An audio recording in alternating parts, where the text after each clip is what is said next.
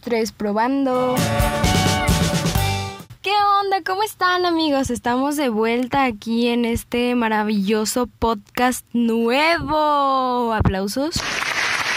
Y estoy muy feliz de que me puedan acompañar otra semana más en este podcast, en esta grabación que es de todos ustedes. Y traemos ahí muchas sorpresas y muchos nuevas curiosidades y temas y creaciones y creatividad y bueno, yo soy Rocío Mejía para los que todavía no me conozcan y ahora estoy aquí con todos ustedes para contarles una historia. Y en esta historia quiero que se pongan así súper atentos y que participen conmigo a través de mis redes sociales. Ya saben que me pueden seguir en Facebook, en mi página Rocío Mejía. Voy a estar subiendo mis podcasts a Anchor y ahí es donde los pueden escuchar. Esta dinámica se va a tratar de una historia que yo les voy a contar donde algunas cosas van a estar como para que ustedes adivinen o como para que ustedes se las imaginen así bien bonitas y que luego en los comentarios me digan cómo es que se imaginan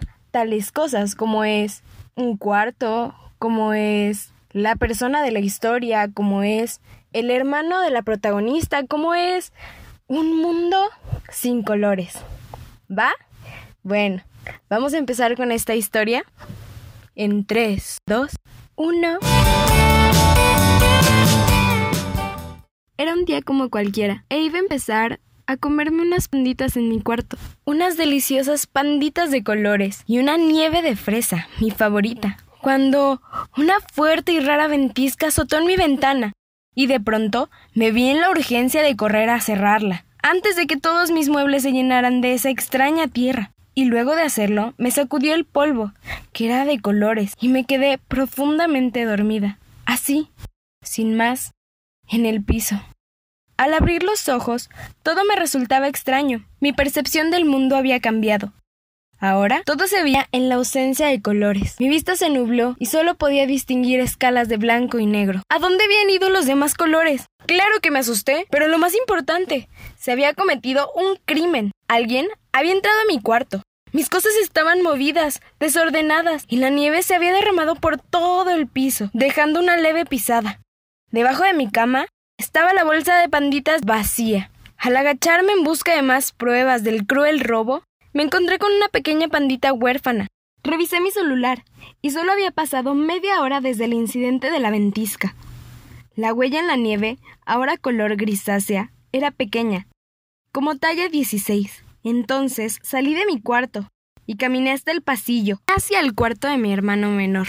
El angelito estaba dormido, pero lo desperté y lo sometí a una interrogación, donde al final confesó haber sido él el culpable de comerse mis panditas y tirar mi nieve por todo el piso.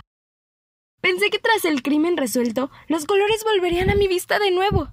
Pero no fue así. Regresé a mi cuarto, decepcionada y con un hambre insaciable, a comerme la última pandita.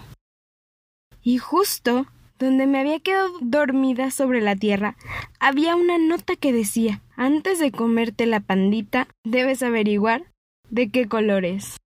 Lo había descubierto. Para recuperar mi vista, solo debía atinar el color de la pandita.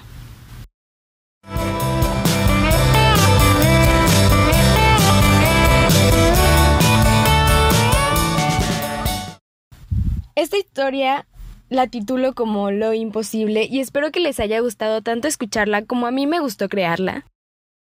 Es una historia que sale de mi imaginación, de mis ratos de ocio y que la dinámica va a ser que ustedes me digan de qué color creen que es la pandita.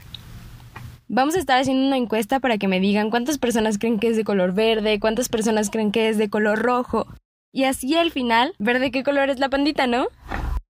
También, ¿de qué color era el hermano? ¿Cómo se llamaba? ¿Cómo creen que se llamaba la protagonista? ¿De qué color era su cuarto? O la cosa que más les llamó la atención del cuento. ¿Sale? Yo me despido, no sin antes desearles que tengan una excelente semana. Claro que ya estamos a la mitad. Bueno, ya se está acabando la semana. Los escucho hasta la próxima semana y ya saben, yo soy Rocío Mejía y les mando muchos saluditos. Esto fue Hablando Sola.